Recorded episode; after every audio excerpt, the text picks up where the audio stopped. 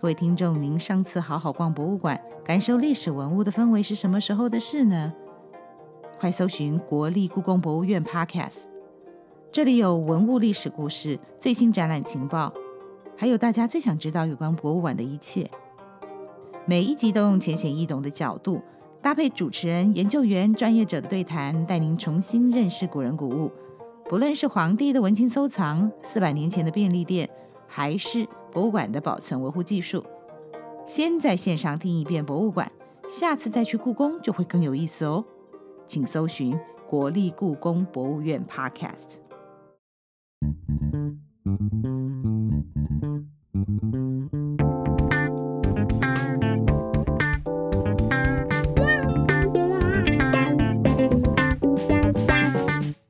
各位听众，大家好，欢迎收听艾美讲，我是主持人艾美讲。大家最近好吗？我在网络上看到了不少讲口译员怎么样自我照顾 （self care） 的文章，有一些是很早以前写的，就是针对整个产业，口译员通常压力蛮大的，需要出差啊，提醒口译员要多喝水，注意睡眠、饮食、运动等等。还有一些是针对疫情期间口译员怎么样自我照顾，甚至是针对医疗口译员，医疗口译员。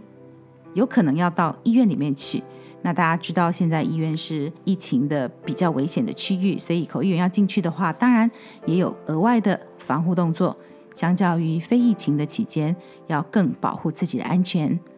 针对于疫情期间，口译员为什么压力会更大，要更要注意照顾自己呢？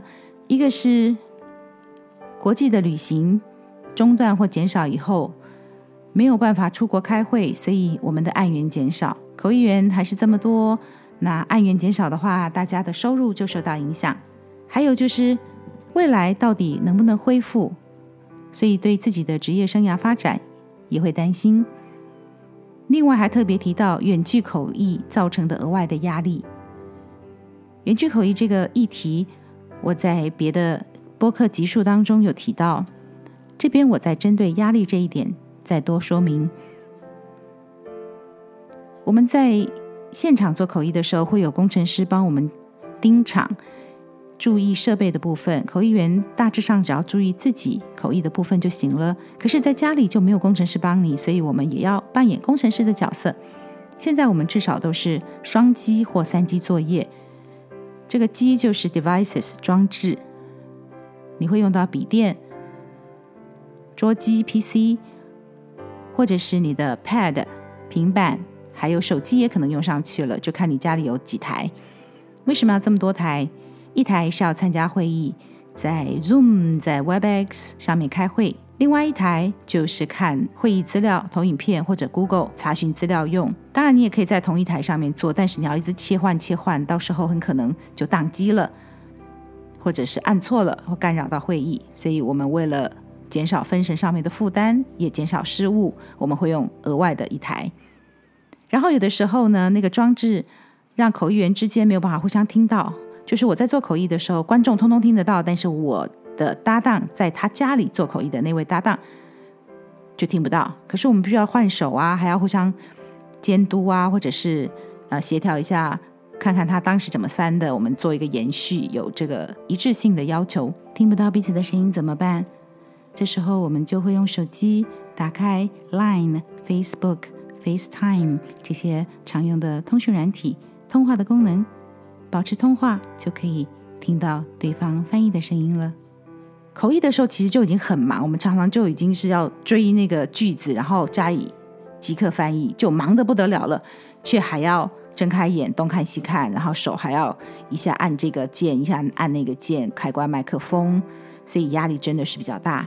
昨天刚好发生一件事，就是我的口译是在中午。我早上出门的时候，发现有公告说中午会有万安演习，我就想，哇，会不会那个警报声大到会干扰我的会议的进行？那我就想说，好，做最坏的打算。如果那个警报声很大声的话，我就要把枕头给搬出来了。枕头就是来隔音用的啊。不过现在大家用的麦克风很多都是有指向性的，就是只有你嘴巴这一面会收音，它不是三百六十度。环场收音的，所以干扰就没有这么大，就杂音、环境音不会收得这么厉害。那后来演习的声音还真的没有很大，所以还好，但也是会紧张。还有时候就是怕有人来按门铃啊，或者家里小孩跑来找爸爸妈妈，这些都是会让我们多一份的忧心。然后我还要做另外一件事，就是要看一下那个对话框里面大家在聊天室有没有提到口译怎么样啊？口译声音不清楚啊，听不见呐、那最严重的当然就是听不见了。当你看到他们说话听不见的时候，你一定会丢很紧张，到底是不是自己麦克风没开，还是麦克风离嘴巴太远了？总之会突然紧张一下。那曾经发生过，就是客户跟我表示说他听不见，那我就很紧张，到处查查查查，哎。没有啊，我该做的都做啦。后来事后他跟我说，是因为他的蓝牙耳机没电了，那耳机没电就收不到讯号，所以他听不见。那还有就是观众频道选错了，没有选到口译的频道，当然就听不到口译。那最后是有别的差错，而不是我这边的疏忽，但是总是还是在中间提心吊胆的，所以压力就变大了。普遍你去问口译员，他们都会觉得在线上做口译很辛苦，比较伤神，更累，因为要关注的事情更多。那在这边，我另外要讲一个事情。最近我在忙什么呢？三级防疫期间，我们都不能出门嘛。从五月底到七月，我几乎是只有没东西吃了才会出去采买，其他时间都在家里。那在家里呢，不是在睡觉，就是坐在电脑前面或者坐在电视机前面追剧。活动量相对减少，而很可能家里一堆东西零食就抓起来吃，所以我就染上了变种病毒。哦，这里种是臃肿的肿，变种病毒，我就变种了，不要误会哦，哦，不要去通报。有一些的朋友他们很振作，就会特别在家里要注意，室内也要运动。我也是偶尔会报名线上的成人芭蕾。做一些伸展，但毕竟那个运动量不够。反正总而言之呢，我就变种了。那现在可以出门了，我就要来对抗我的变种病毒。我做的方式是去上国标舞的课跟肚皮舞的课。对我来讲，跳舞是最快乐的运动。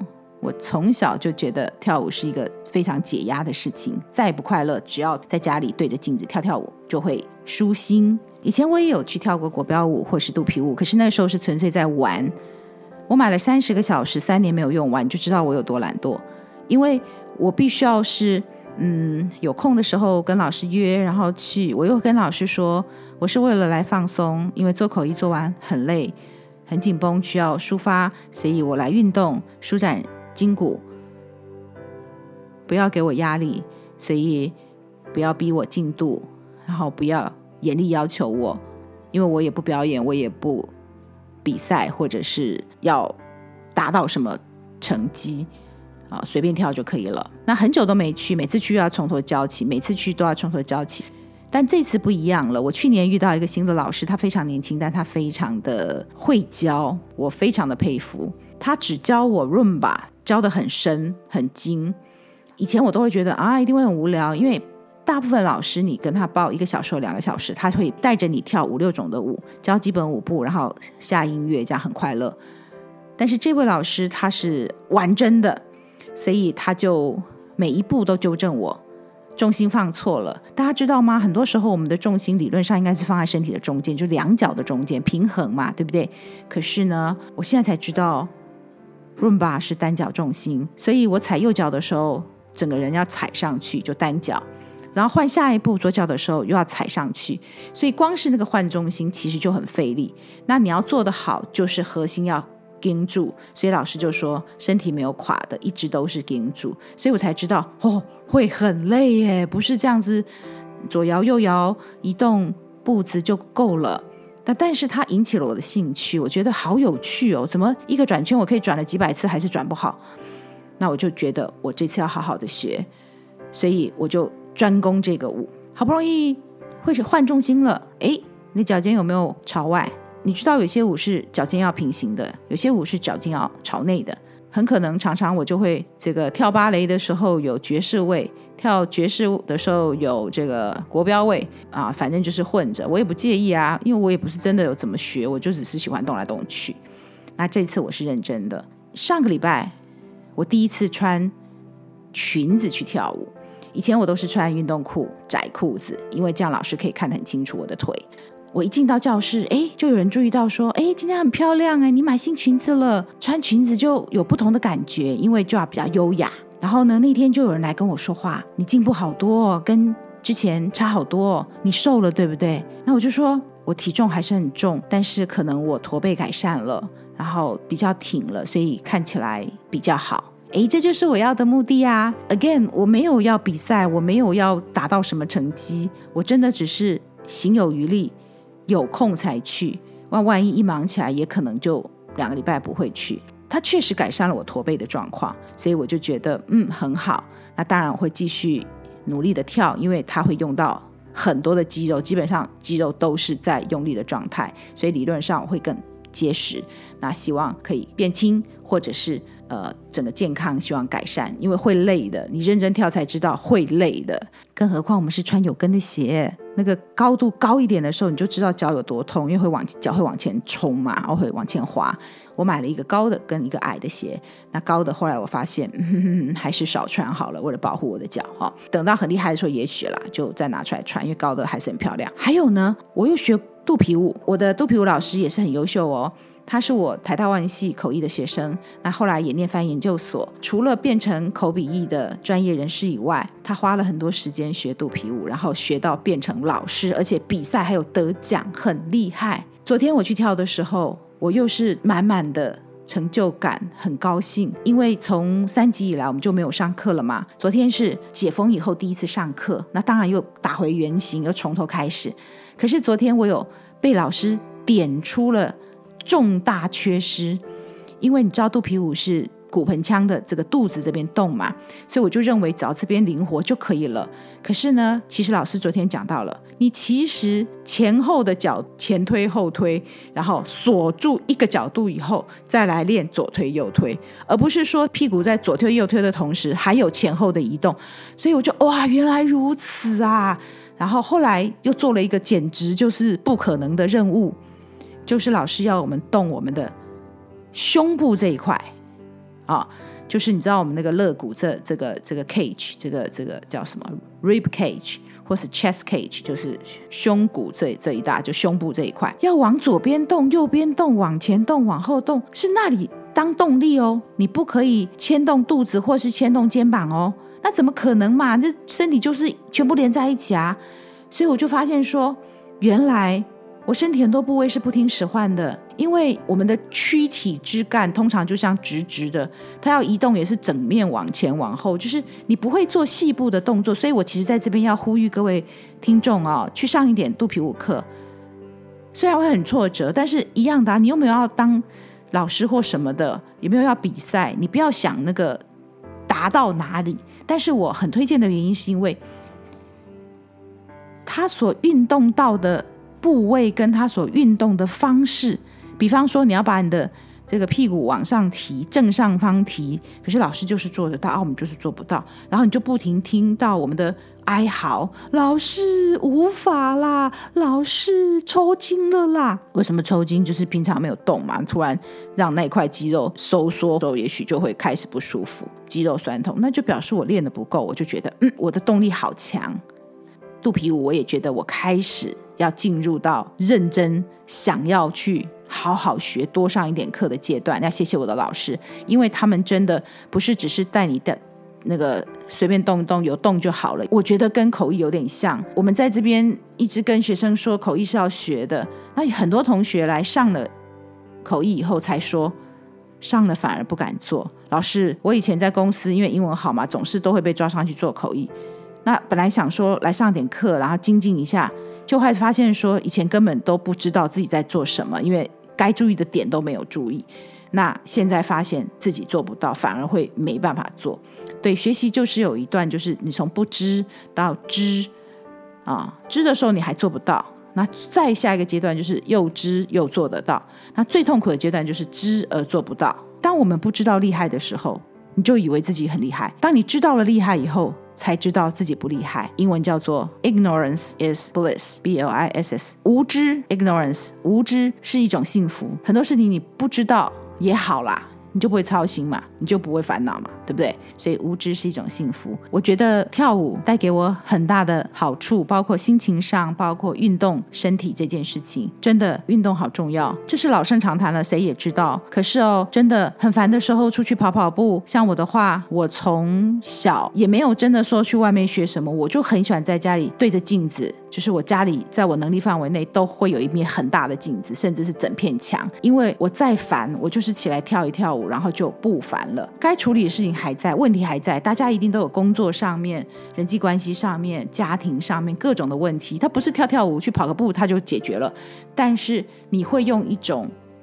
比较平静、比较开心而不纠结在一起的心情去面对，甚至再幸运一点，你在运动过程当中灵感来了，然后就想到方法、想到解决方法，那更好。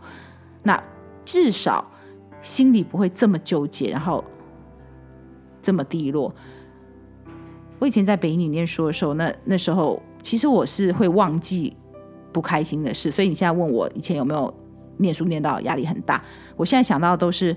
那时候同学对我多好，同学的妈妈爸爸对我多好，他们都照顾我这个外地生，因为爸妈没有在台北嘛，啊、哦，就是我的想到都是好玩的、甜蜜的、快乐的。那我相信那个时候一定也是念书念的不飒飒，就是读不完。但是我有记得一件事，就是我每念完一章，不管是地理还是历历史嘛，我念完以后就唱一首歌，或者是站起来跳一下，然后疏解一下，然后再坐下去继续读。哦，我是靠着中间要做一点。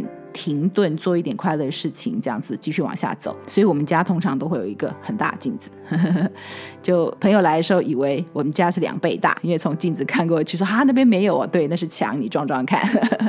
呃，我喜欢蹦蹦跳跳，就从小到大我就很喜欢自己在那儿跳，也不知道在跳什么东西，反正我也不 care，反正开心就好，就真的凭感觉，没有凭脑袋。当我在放松的时候啊、好，那今天就讲到这边，跟大家分享一下我在。疫情期间染上变种的事情，然后现在怎么样去积极的解决？谢谢各位的收听，希望大家也都健健康康、平平安安。希望大家继续做我的一家人。翻译的译，拜拜。